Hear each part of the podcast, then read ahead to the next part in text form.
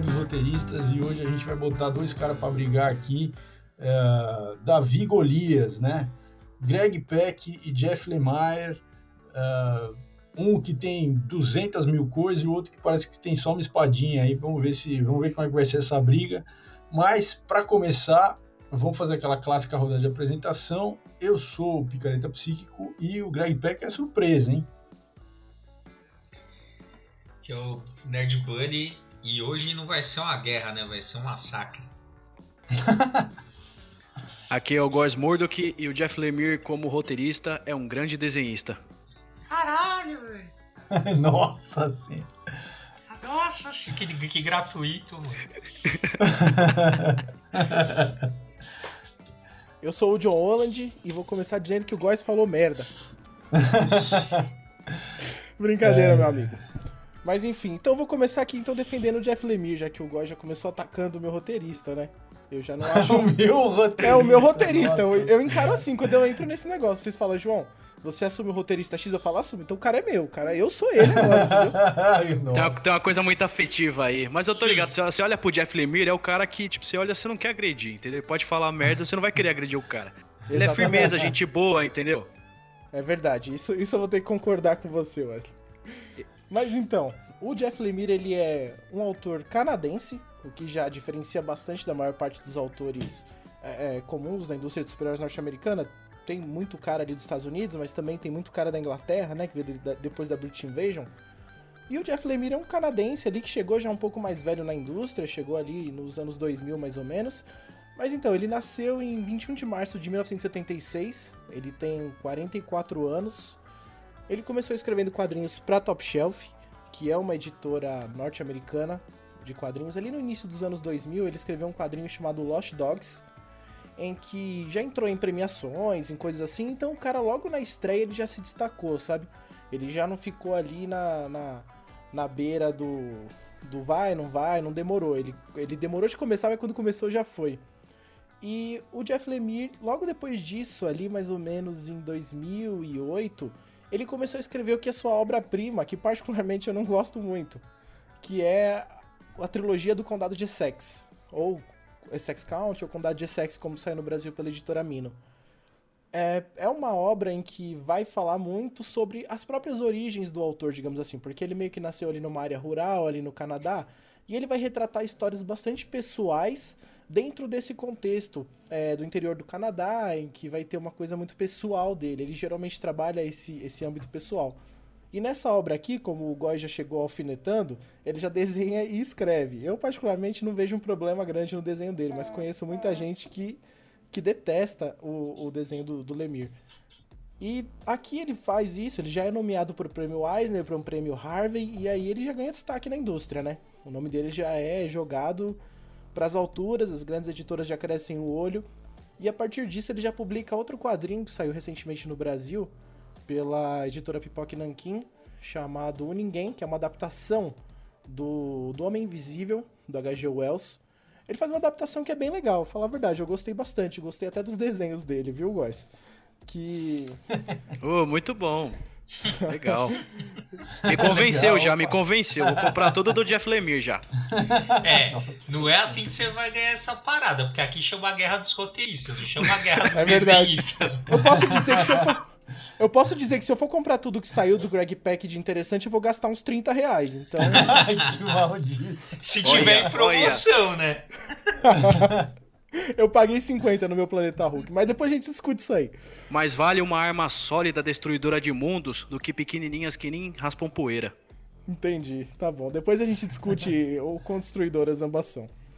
Mas depois dele, dele publicar o Ninguém, ele começou na Vertigo, a obra que destacou ele, acho que de uma forma mais famosa, assim, mundialmente, que particularmente até hoje é a obra dele que eu, eu mais gosto, que é Swift Tooth que vai ter agora uma série de TV pela Netflix, e vai ter uma produção do Robert Downey Jr. e, uns outros caras. Eles vão produzir pela Netflix uma série de TV, mas enfim, o Swift Tooth é uma obra que saiu pela Vertigo, que tem 40 edições e retrata um pós-apocalíptico, um pós-apocalíptico em, em, que crianças híbridas estão nascendo híbridas com animais. É, elas nascem meio humano, meio cachorro, meio humano, meio algum animal, gato, etc. É, tanto faz. E o protagonista da história é um garoto chamado Gus, que é meio humano, meio servo. Gus, inclusive, ele colocou esse nome porque é o nome do filho dele, do, do Jeff Lemire. E é, é um quadrinho que, particularmente, eu, eu vejo que tem uma discussão um pouco mais aprofundada que ele tentou trazer. Eu gosto muito do final, que vai trazer uma coisa meio religiosa, meio científica, ela meio dúbia. E é, é muito interessante. Eu nunca tinha visto isso, para falar a verdade, na ficção que eu consumi durante minha vida inteira. Então eu achei bastante original a forma que o, que o Jeff Lemire ele tratou isso dentro do Swift Tooth, que foi uma série que, sim, fez um certo sucesso, meio que baqueou de vendas um momento ali, mas se manteve constante, chegou no Brasil, foi publicado aqui e foi aí que muita gente descobriu o nome dele e nos outros países do mundo é, também. Mas depois disso, depois de fazer tanta obra autoral, porque nesse meio tempo ele escreveu outras coisas também, como por exemplo é, uma chamada Soldador Subaquático, que saiu aqui no Brasil, se não me engano também pela editora Mino, em que essa eu já gostei mais que o Condado de Sex, eu achei muito legal, também no traço dele, e no Soldador Subaquático, é uma coisa que eu acho muito legal, é que ele faz umas invenci... umas ele inventa um pouco, né? Eu ia falar uma palavra que ia me enrolar inteiro. Ele inventa um pouco dentro da arte dele E mudando um pouco a mídia de quadrinhos, sabe? A forma que ele utiliza, por exemplo, quando o personagem tá debaixo d'água, como ele utiliza as bolhas, sendo meio quadros, meio quadros que tem imagens também. Então é uma coisa bem diferente, uma coisa que vale a pena pelo menos conhecer para dar uma para ver as possibilidades que ele explora dentro da mídia é, dos quadrinhos. E depois disso ele foi trabalhar com a DC Comics, é, com a linha de super-heróis de fato, que, que aconteceu mais ou menos no mesmo período? Teve o, o Flashpoint, os 952, começou. E ele foi fazendo ponta em algumas histórias, mas creio eu que a mais famosa que ele escreveu ali dentro do dos 952 foi o Homem Animal, em que ele escreve e desenha também. O Homem Animal dele é, tem, inclusive eles fizeram finalmente, né, dos 952, que não é tão ruim assim, mas também não é tão bom é o encontro entre o monstro do pântano e o homem animal. Eles fazem um crossover entre esses dois personagens. Quem escrevia o monstro do pântano na época era o Scott Snyder. Então você já espera desgraça, quer dizer, você espera um quadrinho aí no minimamente interessante. É... E ele escreveu isso, foi fazendo outras coisas. Eles fizeram uma mega saga chamada Root World, que envolvia, o, acho que se não me engano, até o John Constantine, aquela desgraceira dos 952 com o Homem-Animal e o Monstro do Pântano. Dessa linha dos 952, acho que o mais interessante é o Homem-Animal do Lemir mesmo. Então, acho que por isso o cara já merece um ponto, conseguir salvar alguma coisa dentro dos 952, o homem tem que ser no mínimo um deus. Nossa senhora. Não, nada a ver isso aí. Teve, teve várias coisas interessantes no. É que realmente vai, o grosso. Fala do Batman, Bruno. É... Fala do Batman, não, vai. Olha, porque eu nem ia falar do, do Batman mesmo, eu ia falar do do Superman. Eu tô brincando, o próprio arqueiro verde dele é legal, dos 952. É, então, o Superman do Grant Morrison também, acho que é uma fase boa. Infelizmente eles não, não seguraram ali, né? Eles tiveram que amalgamar aquela versão do Superman. Ah, foi uma festa, né? Do, do Kaki, aquilo ali. Mas eu gostava, eu gostei bastante da fase do Morrison com, com o Superman. Ele também fez outras coisas. Ele fez aquele Trinity War, é dele. Verdade. Uhum. É, e também no ele fez, mas aí não, não é a melhor coisa realmente, porque ele fez também aquele Future's End, que é o saga cagada que também é dos Novos 52. É, eu tô criticando os 952, não quer dizer que absolutamente tudo é ruim, só uns 98%. Assim, é. Dá pra você aproveitar muita coisa nas revistas. É, você tem ali umas. Você tem umas 20 edições mais ou menos do Grant Morrison e o Arqueiro Verde de Jeff Lemire. O resto você taca fogo. É. É, é, é brincadeira.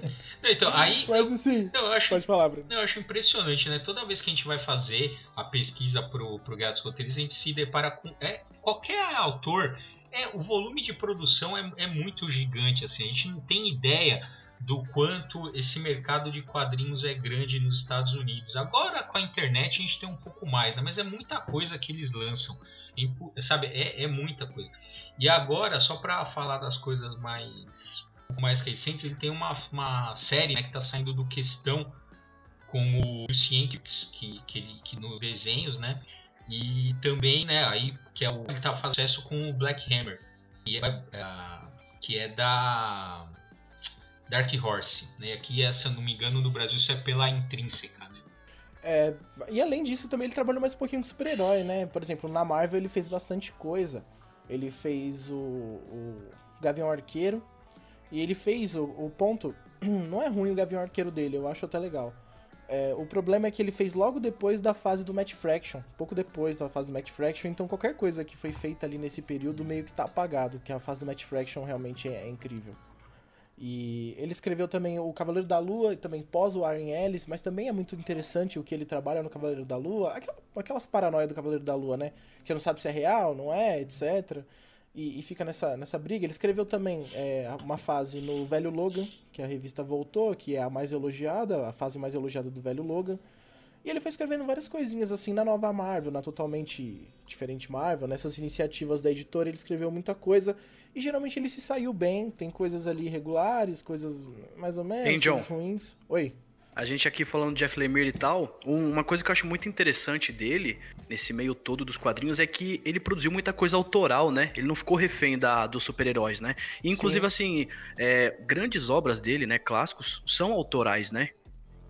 As melhores, assim, consideradas melhores, são as autorais, né? Como, por exemplo, o Black Hammer, o Swift Tooth, ou... Porque ele tem, ele tem duas linhas de quadrinho, mas que depois a gente pode entrar nisso, que são muito parecidas é, uma linha de quadrinhos mais de ficção científica, em que é o, o Black Hammer, o Gideon Falls, o, o, o Swift Tooth, ele tem várias dessas histórias. Ele também tem uma linha de quadrinhos que é muito pessoal, que é esse soldador subaquático, Condado de Sex, que fala muito de onde ele nasceu, de onde ele viveu, é, coisas mais é, relacionadas à família, esses temas mais, mais centrais, sabe, com relação à vida pessoal do autor.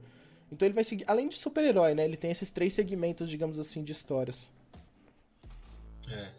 Não, eu acho, eu acho interessante a gente discutir um pouco essa questão do que, do que, que é um quadrinho, do que, que é uma obra autoral, do que, que o que não é, né? Então, é, simplificando, é quando a gente sente que o autor ele tem liberdade para trabalhar do jeito que ele quer. Então, uh, por que, que a gente fala assim, ah, o quadrinho de super-herói? Por que, que ele não. Ele pode ser um quadrinho autoral? Ele pode. Só que a partir do momento que eu falo que eu estou trabalhando com um quadrinho de super-herói, eu estou me obrigando como autor a trabalhar dentro de certas amarras narrativas, dentro de certas convenções de gênero. Então ali já é uma primeira uh, imposição ali, mas essa pode ser uma coisa autoimposta.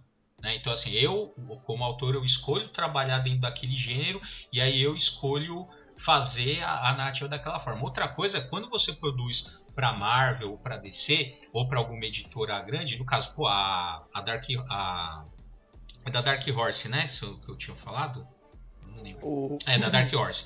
A Dark Horse, ela não é uma Marvel DC, mas veja, ela também é uma editora razoável. Então, ali também tem algumas amarras narrativas no caso do, do Black Hammer, né? Porque é uma narrativa super-herói. Outros casos, igual como é aquele que você citou, qual que você falou? Ah, você tinha comentado lá do. O Guidon Falls? Também, aquele da. O primeiro mesmo que você citou. O Swift Tooth? Ah, o. Condado de Essex? Condado de Essex. Então, assim, aí quando o cara vai escolher dentro dessas coisas que você não consegue ver claramente ali um gênero, um formato ali, teoricamente o cara tem mais liberdade para fazer, para construir a narrativa do jeito que ele quer, sem, sem necessariamente estar tá preso a um gênero e sem, sem necessariamente estar tá preso a, a fórmulas ou alguma imposição editorial. Porque às vezes também você pode estar tá numa editora pequena, mas você sempre tem um editor ali que vai te dar alguma, alguma direção, alguma imposição. Né?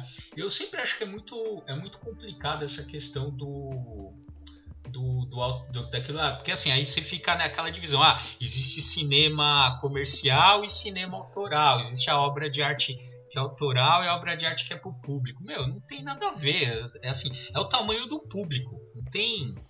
É, é. No, no story o cara comenta isso, né? No, que é a Bíblia lá do, dos roteiros para para quase os caras comentam isso. Falam assim: ah, você acha que porque um, que um filme, por exemplo, vai pro Festival de Cannes, você acha que ele é, tem menos amarras narrativas do que um filme blockbuster? Não tem. Tem até um jeito de você fazer filme para ganhar festival. Que é um público, que é, sabe, o cara já faz pensar assim, esse, esse filme aqui eu vou fazer para concorrer tal festival, para que eu sei que eu vou agradar determinado tipo de público. É sempre quadrinho, assim, é sempre obra versus público. Né? Isso é verdade. É uma coisa que eu não tinha pensado muito, mas, mas realmente faz sentido essa coisa do, do cara já fazer. Sim, é uma coisa que tem tudo a ver com o Greg Peck, né? O Bruno falando aqui só me vê na cabeça o Greg Peck, caramba. Calma é aí, incrível segura, aí. segura a onda aí que a gente vai terminar. falar vai- do Greg Peck. vai- Segura aí que falta pouco, falta encerrar pouco. o- Quer furar o Como nós dissemos, é, como nós dissemos, Calma, você já vai é um falar. autor calma. que tem muitas obras, né? Não é só uma, então precisa de tempo, assim, pra falar. É. Quando você tem muita coisa pra falar. Sim. Mas antes. de- Não, claro, claro. A gente, Ah, a gente então faz o bem, especial também, precisar. Jeff Lee. Pois, em paz. Mas antes de passar para para a parte do, do Greg Peck, eu só queria comentar um pouquinho do Black Hammer, que eu acho que é, é interessante. Eu, eu li, é, eu achei muito bacana o jeito que ele trabalha as questões ali de super-herói. A, a narrativa é envolvente, assim, você quer chegar no próximo porque você se envolve ali naquela história e é aquilo que eu falei ele, ele se permite ele quer trabalhar naquele universo super-heróis mas ele ali ele tá muito à vontade com as, com, a- com as convenções de gênero, né? E por isso que eu acho que aquela coisa, eu não sei se eu- que que eu, como é que eu classificar, se é autoral ou não, mas assim, ele quis trabalhar com aquele tipo de história, né? Com ele tem um high concept ali que, né? Eles estão presos de um, em um lugar que você não entende exatamente qual a natureza daquela prisão e o que está acontecendo e você vai descobrindo aos poucos, né? Eu acho muito interessante, especialmente assim, se você já tá de saco cheio de acompanhar a Marvel e DC, mas gosta de super-herói, eu recomendo muito fortemente o Black Hammer. É só isso. Realmente é um quadrinho bem legal. É, Bem, e- é, é bem interessante O- Só mesmo. pra comentar rapidinho, pra pontuar, o Jeff Lemire, ele também, além de fazer tudo isso aí, ele tem outras obras autorais, o Descender, o Plutona, é, muita coisa, o Rogue Neck também, é outro quadrinho que saiu no Brasil pela editora Mino. Mas ele também trabalhou na Valiant por um período, ele escreveu a revista do Bloodshot e É, algumas ele tá, outras na, coisas. na verdade, ele tá na Valiant ainda. É, ele tá na ele Valiant tá ainda. escrevendo a, a regular do, do Bloodshot, que aliás, Ah, ele Ah, voltou? Eu não tinha é, essa ele- notícia, eu não cheguei a acompanhar. ele tá. Não, ele tá escrevendo. Ele tem um título regular lá do Bloodshot. Ele que res- ressuscitou o personagem aí. É tanto que o um nome é tempo. Bloodshot Reborn, né, da primeira É, série que exatamente. ele escreveu. é. E aí saiu o filme aí do, do, do Vin Diesel, né? Com o Bloodshot, exatamente aí nessa época que ele que tá escrevendo os quadrinhos e tal. ah, que começou a vender mais, inclusive por causa do nome dele, né? Porque ele já tem um nome no mercado, então a hora que eles contrataram ele, aumentou a venda lá do, do Bloodshot da, da Valiant. É, exatamente. Bom, mas acho que por enquanto é isso. Vou falar tudo aqui, vai precisar de uns quatro podcasts. mas o grosso aí do Jeff Lemire é mais ou menos isso. É um autor que Deixa eu o gosto. Góes falar, deixa o Góes falar que ele precisa falar do Greg Peck, pelo amor de Deus. Agora, luta aí pelo seu gladiador, Góes. Agora o, o Góis que lute. Boa sorte.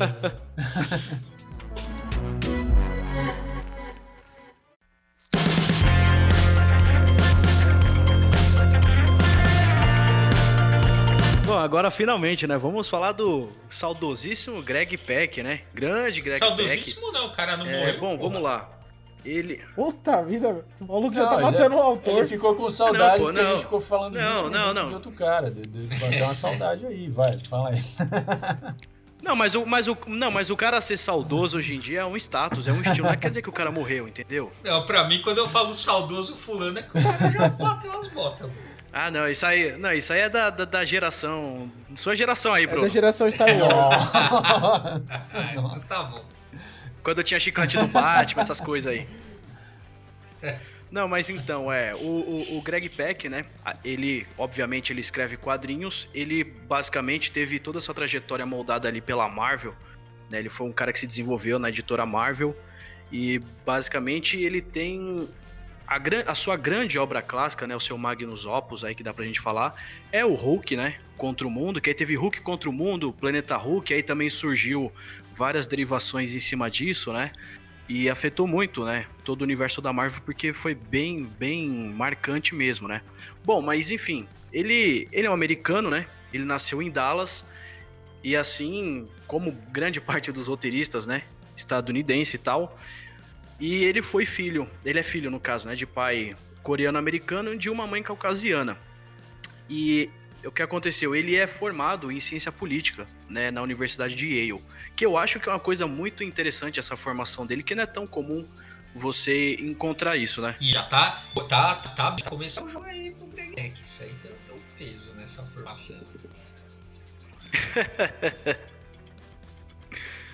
Enfim, É, aí ele, é, ele se formou em ciência política, não bastando isso, né, pela Universidade de Yale, ele também estudou história em Oxford, isso já em 1991.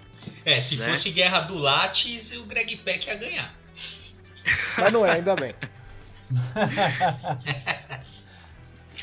e aí ele, ele fez isso com a intenção de se tornar um político.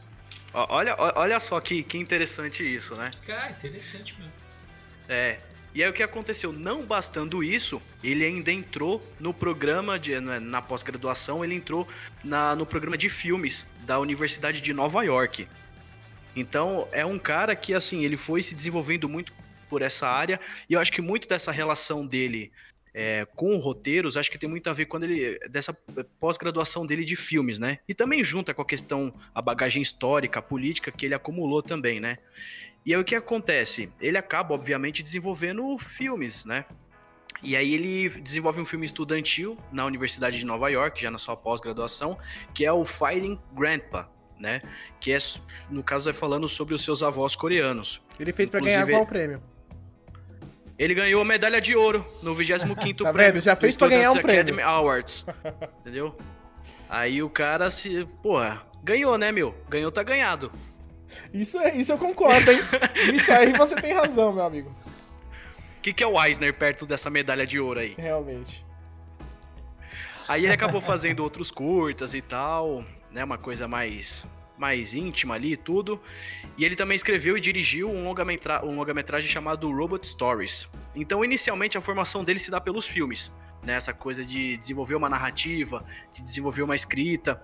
E também em entrevista, o Greg Peck dizia que já quando criança ele gostava muito da série do, do Hulk, ali do Lou Ferrino, né? Com o outro cara que era a versão humana, né? Do Dr. Bane e tal.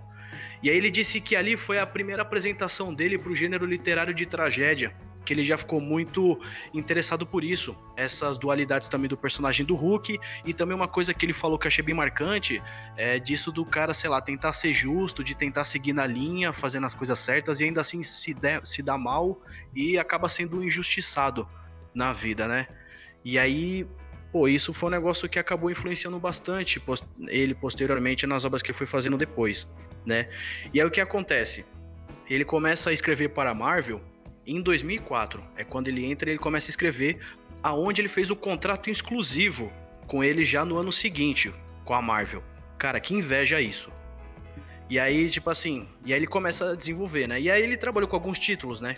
Como Homem de Ferro, Warlock, também escreveu coisas do algumas coisas dos X-Men, mas assim, não, não tem como, é inegável que o que deixou ele marcado ali, que acendeu ele no mundo dos quadrinhos foi o, o Hulk, né?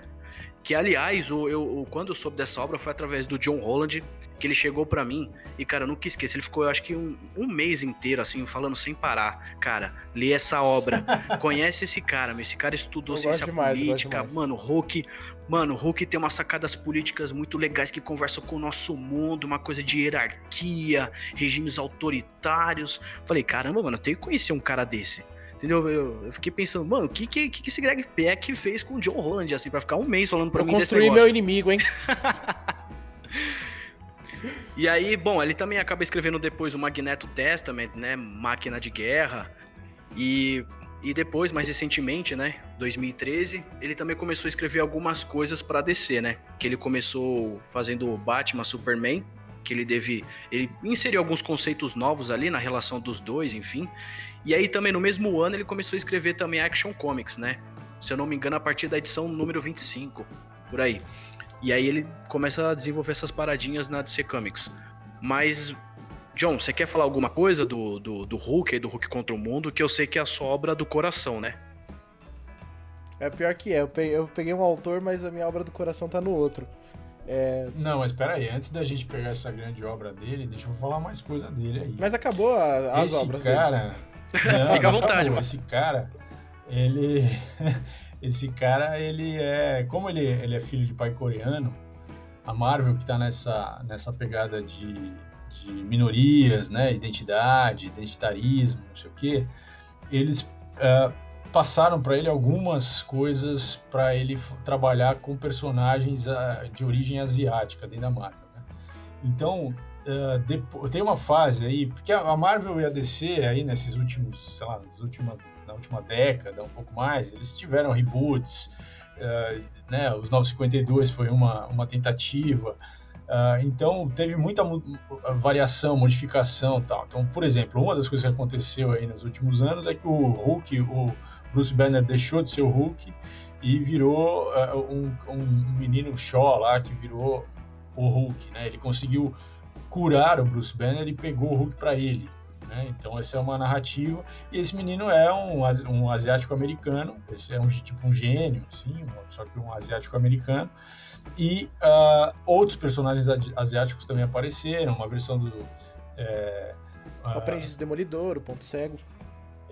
Um deles é esse, mas tem tem uh, algumas uh, personagens femininas também e tal. Então ele, ele criou histórias como uh, histórias que juntavam esses personagens, fazer tipo um encontro dos personagens asiáticos. foi esse tipo de coisa foi sendo dado para ele fazer. É, é interessante porque tem essa questão da representatividade. Então é, são algumas histórias que estão dentro desse universo. Deixa eu ver, tem mais coisa dele. Ah, o que ele fez com, por exemplo, outra coisa que ele fez com que o, que o, o, o Góes falou, que ele trabalhou na Action Comics, exatamente na fase pós uh, 952, pós Convergence, que os, o Clark Kent está sem poderes, andando pelos Estados Unidos, né? ele pode, não consegue mais voar, tal. Uh, é bem interessante essa fase. Tem, tem ódio dele e tal. É assim, é uma fase totalmente atípica do personagem e os caras deram para ele e ele conseguiu trabalhar razoavelmente bem essa, esse, esse, digamos assim, esse, conceito complicado de trabalhar com personagem. Né? Não foi tal, assim, é, é, ele, ele, em entrevista ele fala, ah, tenho, fiquei super orgulhoso de, de escrever para Action Comics, que é a revista mais antiga que tem, de super-herói e tal, mas uh, eles deram também uma fase difícil de trabalhar e ele até que se saiu bem, Uh, mas, obviamente, exatamente por descaracterizar muito o personagem, não é uma fase memorável do personagem. Uh, então, é, é, ele transita assim. Ele, é, é, é ele foi chamado para Marvel, né? Lá em 2004, porque pelo filme Robot Stories que ele fez. Uh, e ele ficou um tempo sem conseguir produzir nada lá dentro que chamasse atenção, até que ele fez a série do Warlock, que foi a primeira coisa que foi publicada e aí, aí ele começou a pegar outras coisas e na sequência, praticamente, ele pegou o Hulk uh, e ele teve bastante tempo para trabalhar com o Hulk, para trabalhar essa grande saga do Hulk, que é o grande é o grande trabalho dele que a gente agora vai jogar aqui na, na disputa para ver se, se é suficientemente forte para ganhar do, da, da profusão de trabalho. e assim, Maurício, você começou a falar da, dessa coisa da origem do Greg Peck e tudo. Eu ia falar disso depois, mas eu já vou emendar aí que ele também participou de uma antologia, né, chamada Identidades Secretas, antologia de super-heróis da Ásia e América. Né, na qual ele participou dessa uhum. antologia junto com outros caras, né, roteiristas e desenhistas, que é meio que é uma, é uma antologia de quadrinhos, né, que reúne esses é, criadores, né, asiáticos americanos da indústria de quadrinhos e tudo, para ambientar algumas histórias que carregassem uma carga histórica envolvendo as relações do, de alguns países asiáticos com os Estados Unidos, né? Então envolve coisa do, do Vietnã, né?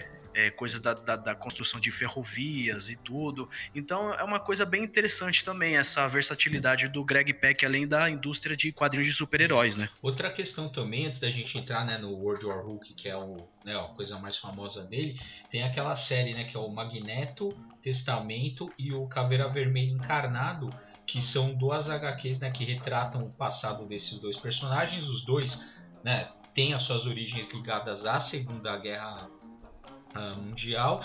E é interessante que nas duas HQs, assim, a, a, a, o peso histórico é muito grande, assim, aquele garoto ali que você, aquela criança que você vê que é o Magneto na, no Magneto Testamento, ele é um judeu ali naquela situação da, do Holocausto, da Segunda Guerra Mundial. Em nenhum momento você consegue dizer se necessariamente seria o Magneto, ou seja, ele está contando a história na verdade, como que o Magneto representa né, toda, todo um povo na sua trajetória. Então é que a parte do Magneto ali, ela meio que passa ao longe ali. Ele está contando a história né, do, do, dos judeus. Mesma coisa no, no Cavaleiro Vermelho Encarnado. Ele está contando a história ali de uma nazista, nazista Em nenhum momento também você consegue identificar algum traço particular do Caveira Vermelha ou não. E é interessante porque o background dessas histórias são, é o mesmo, né? A Segunda Guerra Mundial e ele, né, como você frisou, ele é formado em, em teoria política, em ciência política, em história também. Então é bem interessante, porque é aquela coisa, você poderia classificar como uma HQ de super-herói, mas não é uma HQ de super-herói. Né? É um, ali é praticamente um romance histórico em quadrinhos. Pô, muito interessante. Essas obras dele, confesso que eu só tive contato com a do Magneto. A do Caveira Vermelha eu não li, mas eu achei bem legal também a retratação histórica que tem ali, apesar de eu não manjar tanto quanto o senhor Bruno historiador. Eu gostei bastante. mas eu, eu Agora, deixa eu falar um pouquinho do cara. Eu tava só enchendo o saco, xingando ele aqui. Mentira, eu não xinguei o cara, eu tava enchendo o saco. Não, você que é o fã do World War Hulk, meu. Você que vai falar aí. Não, eu, eu puta, eu, eu adoro. É, o Planeta Hulk, né? Eu, eu vou citar os nomes em português mesmo. O Planeta Hulk é um quadrinho que tem um contexto editorial ali da Guerra Civil, né? Ele foi feito no mesmo período. Como o Hulk desbalancearia a briga, eles tomaram uma solução, falaram pro Greg Peck, ó, faz alguma coisa, joga esse cara para fora do planeta, porque ele não vai poder ficar na Guerra Civil. E aí ele teve essa ideia dos depois de um incidente lá que acontece com o Hulk, os Illuminati, tem uma HQ também pré-planeta Hulk, que é dos Illuminati, em que eles decidem é, mandar o Hulk para fora do planeta. E é interessante nessa HQ dos Illuminati, se for pegar, é uma, é uma minissérie em que ela ali já deixa algumas sementinhas também que a guerra civil tava para estourar, porque o Namor já, já quer sair na mão com Homem de Ferro, apesar de que o Namor quer sair na mão todo mundo toda hora, ele, ele quer sair na mão com Homem de Ferro, ali o, o, Pantera Negra já, já discorda também, já quer sair fora, tem uma... O, o Reed Richards já meio dá a entender que o Quarteto Fantástico vai rachar, é bem interessante, porque não tem só essa discussão do Planeta Hulk. Mas depois que eles decidem, o quadrinho já abre assim, ah, só queria dizer também que o Planeta Hulk ele é tão importante que ele tem uma animação que Não, é muito interessante. Tem uma diferença só que só é bem boba, um assim, mas vale a pena assistir a animação. Comentar, mas assim, o é... Planeta Hulk, ele é baseado, inspirado na história do Spartacus, né? Que é um, um escravo romano que liderou uma revolta ali, né? E é toda baseada na, nessa, nessa história do, do Spartacus.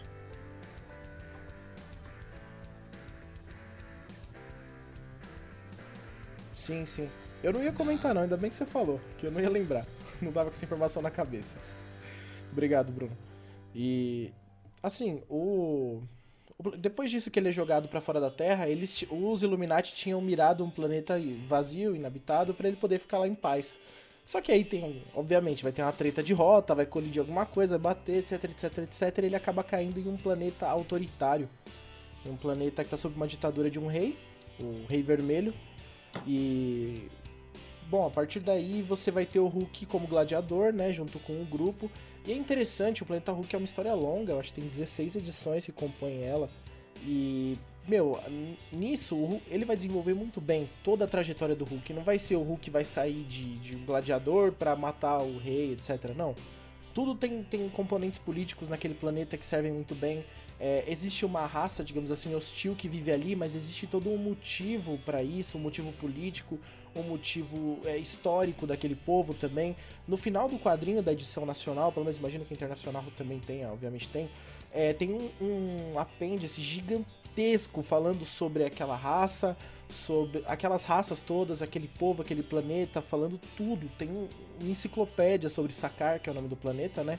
Inclusive apareceu no filme do Thor, que é uma coisa que eu tenho um pouco de dor de cotovelo, porque pegaram a minha história, uma das minhas histórias favoritas da Marvel, e mudaram ela, deixaram uma coisa muito cômica, e tem uns personagens ali que eu tenho um apego emocional muito grande com eles, por exemplo, o Korg, no quadrinho, eu vou dar um pequeno spoiler aqui, me perdoem, mas ele é obrigado a matar o próprio irmão dentro de batalha. Porra! Ele é, é uma coisa muito pesada dentro da história. O personagem depois pensa em suicídio. Tem, sabe, é um contexto muito pesado. É, é muito pesado. E, o, e aí no filme ele é um bestão que faz piada. Eu, ah, não, Korg não, cara. Eu entendo que é um novo público. Mas eu fiquei com essa dorzinha de cotovelo. Tem outro personagem também, o, o Mike. É, mano, não ia não, rolar não ia rolar. na, na, no filme não da ia rolar, mas né? ele precisava ser um retardado também. Mas enfim. enfim. É, o Mike também é um personagem que tem uma história de superação muito legal. E, e aquele personagem que. Cada um deles do grupo do Hulk vai ter uma história ali muito forte. O Mike, ele é um cara que sofreu a vida inteira e foi subestimado. E aí quando ele chegou no poder, ele isso meio que não sobe a cabeça, mas ele tem aquele ressentimento, sabe, sobre quem quem perseguiu ele a vida inteira, etc. E no filme também é mais um personagem bestão, que faz piada. É. Mas sabe, agora que você tá falando isso, John, eu pensei numa coisa que realmente, né? Se você olhar aquele primeiro filme do Hulk, com, que era o. O Norton? Edward Norton, né? E tinha uma carga dramática muito grande. E aí uh, não fez sucesso, né? O Edward Norton também divergiu ali do, do que ele queria pro personagem, porque ele também comprou a ideia, né, Sim, né, do personagem. Eu também achei. E aí, tanto é que aí eles, eles tiveram que aparecer com o Mark Ruffalo. E aí, quando aparece o Hulk do Mark Ruffalo, ele não é um personagem dramático, ele vira quase um alívio cômico ali nos Vingadores. Isso parece que agradou muito mais o Sim. público, né? Então faz sentido você ter transformado toda essa saga do Hulk que é inspirada, né? Eles inseriram é, o, o, o, arco narrativo do Hulk nos filmes da Marvel não tem filme próprio. Então o arco narrativo dele é, é construído em outros filmes, né? Que não o dele. Sim. E que e o, no caso o filme do Thor, que como é que chama o filme do Thor? Agora não lembro. Ragnarok, ele é uma, uma parte do Thor Ragnarok é o World War Hulk, só que totalmente é, adaptado para essa pro universo cinematográfico da Marvel e para essa coisa cômica que virou o Hulk do Mark Ruffalo que fez sucesso. É, eu entendo assim, eu, falo brincando que me dá uma dor de cotovelo, mas eu entendo que é outro público. Eles não estão fazendo o filme para que eu assista e falo, caralho, fizeram o filme do Planeta Hulk do jeito que eu queria, tá lá tudo. Não, é, obviamente não. A Marvel tem outro público, como você citou o Hulk, quando entrou o Mark Ruffalo, ele ele pegou outro outro, ele entrou em outro outro estilo, né? Ele não era mais aquela coisa dramática, era uma coisa coisa uhum.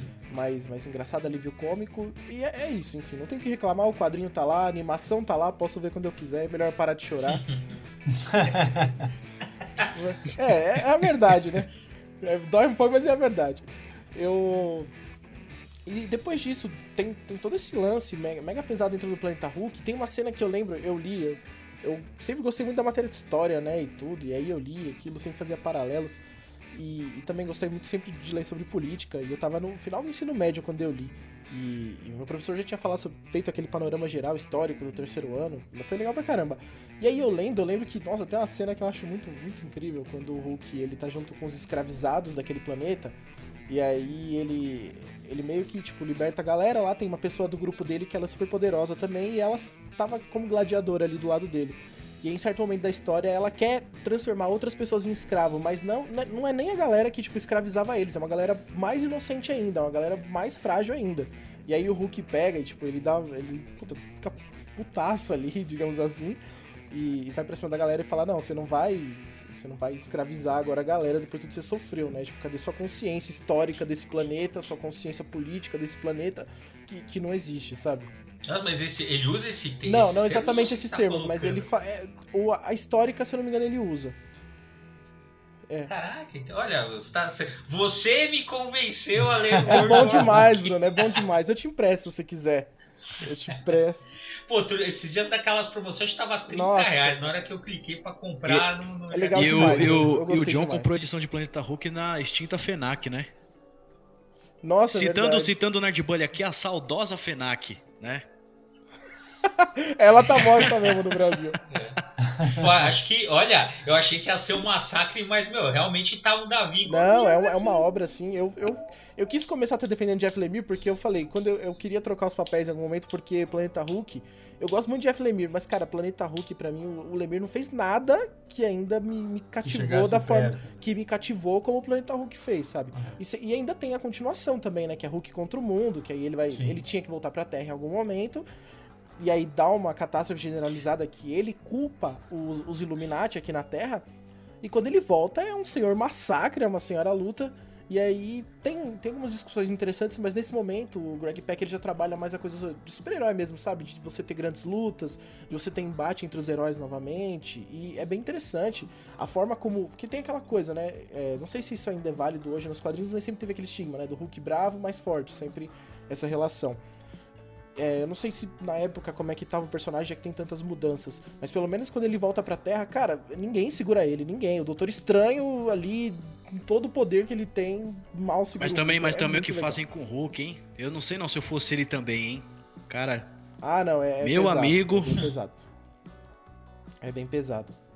É, o que fazem com É, todos, sim. né? É Se fosse foda. assim, o Demolidor já tinha se matado, né? Há Uns quatro arcos atrás. Não, não. Quatro cara, autores atrás. Agora. É, agora eu tô. Vamos sair cinco segundinhos do, da guerra, mas assim, cara, eu tô lendo a, aquela sequência, né, que tem o. Que tá nos Do Ed da- Brubaker, né? tá Depois do Bendis.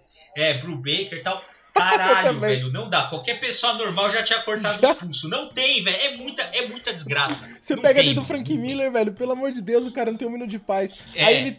Caralho. Aí você acha que ele vai ter uma paz no Mark Wade, o, o Fog tem câncer. Você fala, caralho, velho. Aí eu tô lendo É. agora a última fase dele, que é do Chip Zdarsky, eu li... Não, aí na fase anterior do Charlie Soule, o aprendiz dele fica cego, o aprendiz dele morre, o aprendiz dele volta à vida, e tudo culpa dele. Sempre ele se martirizando aquela culpa católica. E agora eu tô lendo a última fase do Chip Zdarsky, ele matou um cara sem querer, um, um bandido de rua. E aí, novamente, aquele sofrimento dele, enfim. É o personagem das desgraças, ele merece um podcast só Não, é, sobre eu, eu, eu, É eu imagino tem, a né? Cena, Sim, tá ligado? pô. Tá o Hulk pe- todo revoltado, aí aparece o Demolidor assim, aí fala, seu Nutella do caramba, viu? Amador do caralho. Mas é. É, só falta mesmo. O Hulk lá na sarjeta chega o Demolidor e fala: dia difícil, né? É foda. Isso aí pra mim foi só o Frank Miller, viu? É, cara. Você ainda nem chegou no Brian Michael Bendis, meu amigo. É foda. Mas, mas é, é, enfim, eu, Não, eu- mas veja só, a gente já tá com, com- com 40 minutos quase de, de papo quadrinheiro, a gente precisa chegar a uma conclusão aí.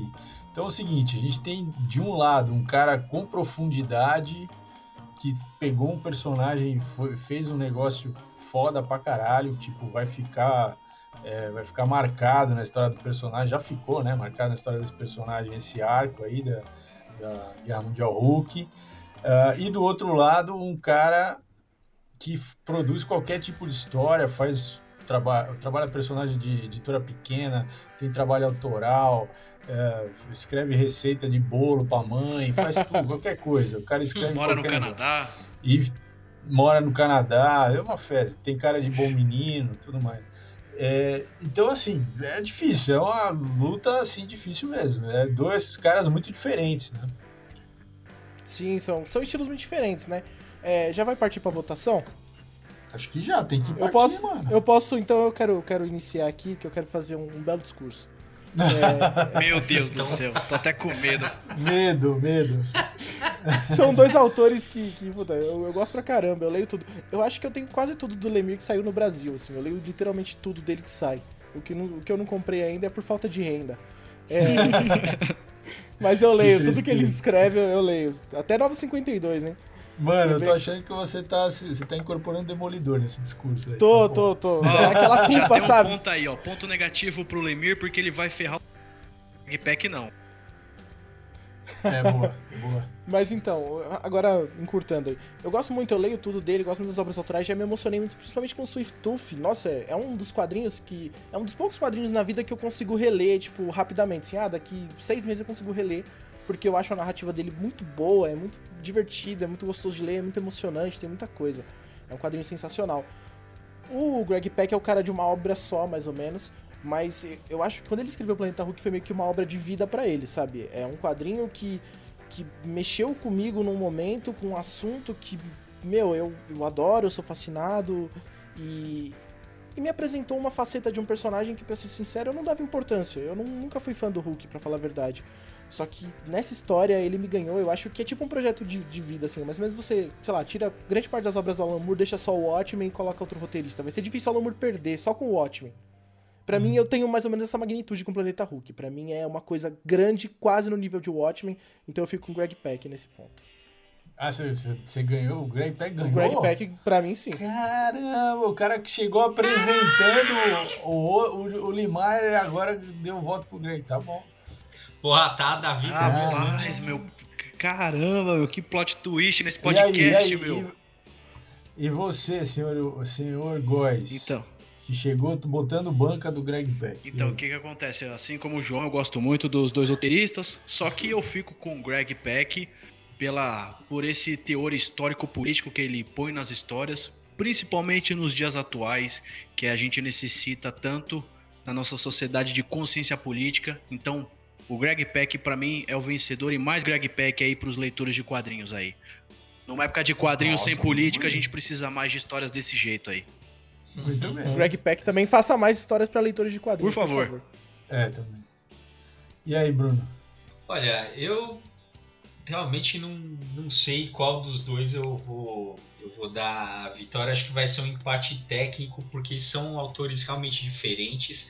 É, o Jeff Lemire, assim, por, em que pese o, essa versatilidade que ele fez, que ele tem, ele ainda não, não conseguiu fazer uma obra de peso como é o World War Hulk. E eu sempre acho assim, o pessoal tende a desprezar uh, a, os, os, autores que trabalham dentro de gêneros, ou né, fala assim, ah, não, porque é fácil fazer histórias assim. Não é fácil fazer histórias, é difícil pra cacete. Você, você se submeter a uma série de restrições editoriais, a uma série de restrições de mercado, a uma série de restrições de gênero e mesmo assim fazer uma obra muito interessante como a que o Greg Peck fez com World War Hulk. Né? Então eu acho que isso tem que ser valorizado. Em contrapartida, o, o Jeff Lemire, pô, ele é um, como a gente falou, é um autor versátil. Eu gosto bastante do, do Black Hammer, é uma história bem bacana. O, tem o Magneto Testamento que, que é essa essa parte esse esse peso histórico político que ele dá para a história para as histórias é, o Greg Peck né? Também é interessante mas o Jeff Lemire ele tem essa essa coisa de trabalhar em várias frentes né? Então são estilos diferentes. Eu acho que é, para mim é empate técnico não, não consigo definir. Cara bom então o cara já ganhou né? Eu posso votar até na minha mãe aqui o cara já, já ganhou Mas tudo bem, eu vou, ó, eu vou o meu voto vai ser o seguinte, eu, eu ia votar no Greg Peck desde o começo, porque eu gosto de votar no cara que vai perder, entendeu? Eu já percebi isso. Mas como o cara virou o jogo, então quem vai perder agora é o Jeff Lemire, eu vou votar no Jeff Lemire, pô. Só pro cara não ficar Caraca, tão mal assim na fita. Não mas, é um assim, roteirista. É, uma das coisas que eu li do Lemar que ninguém citou, que eu acho muito bom, é o Trillium que é um quadrinho que brinca exatamente com a linguagem das histórias em quadrinhos, né? Ele, você pode começar a ler de trás para frente, de frente para trás. Ele meio que termina no meio a história, no meio, exatamente no meio do quadrinho físico. Então, achei muito interessante, assim. Ele é um cara inventivo, né? O, o Jeff Lemire, ele tem, assim, ele, ele, ele brinca com a linguagem, ele brinca com os gêneros, ele... Então, ele tem essa, essa coisa é, que realmente é versátil e tal, mas não tem a profundidade do, do Greg Peck, com certeza. É, o cara ganha só, só na, no diploma, o cara já, já ganhou. No, como o Bruno então, falou, no Lattes já era. No Lattes já, o cara já pisa no, no Jeff Lemire. Então, eu voto no, no Lemar porque eu também não, não tenho diploma, faço 200 coisas, né? Preciso apoiar, preciso apoiar a minha classe, entendeu? Caramba, agora eu tô repensando meu voto, hein? é isso aí. Bom, galera, é isso. Esse foi é, o Papo Quadrinheiro, Guerra dos Roteiristas, Greg Peck versus Jeffrey Meyer. E voltamos aí com próximos. Até mais.